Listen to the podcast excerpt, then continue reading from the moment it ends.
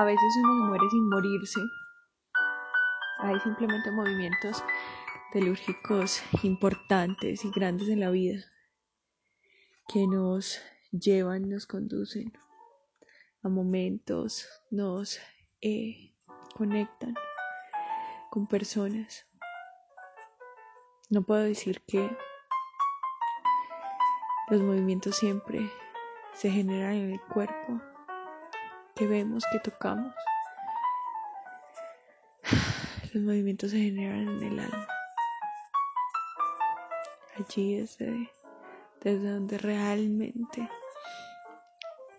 se hace el cambio.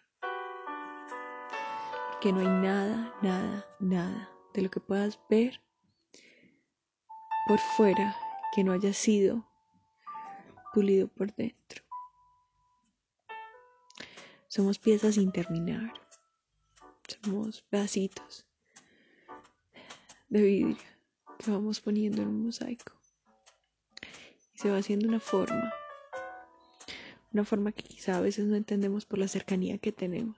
Y solamente la perspectiva nos puede permitir ver más allá, ver más grande, ver todo el paisaje. Creo que finalmente la vida se trata de eso.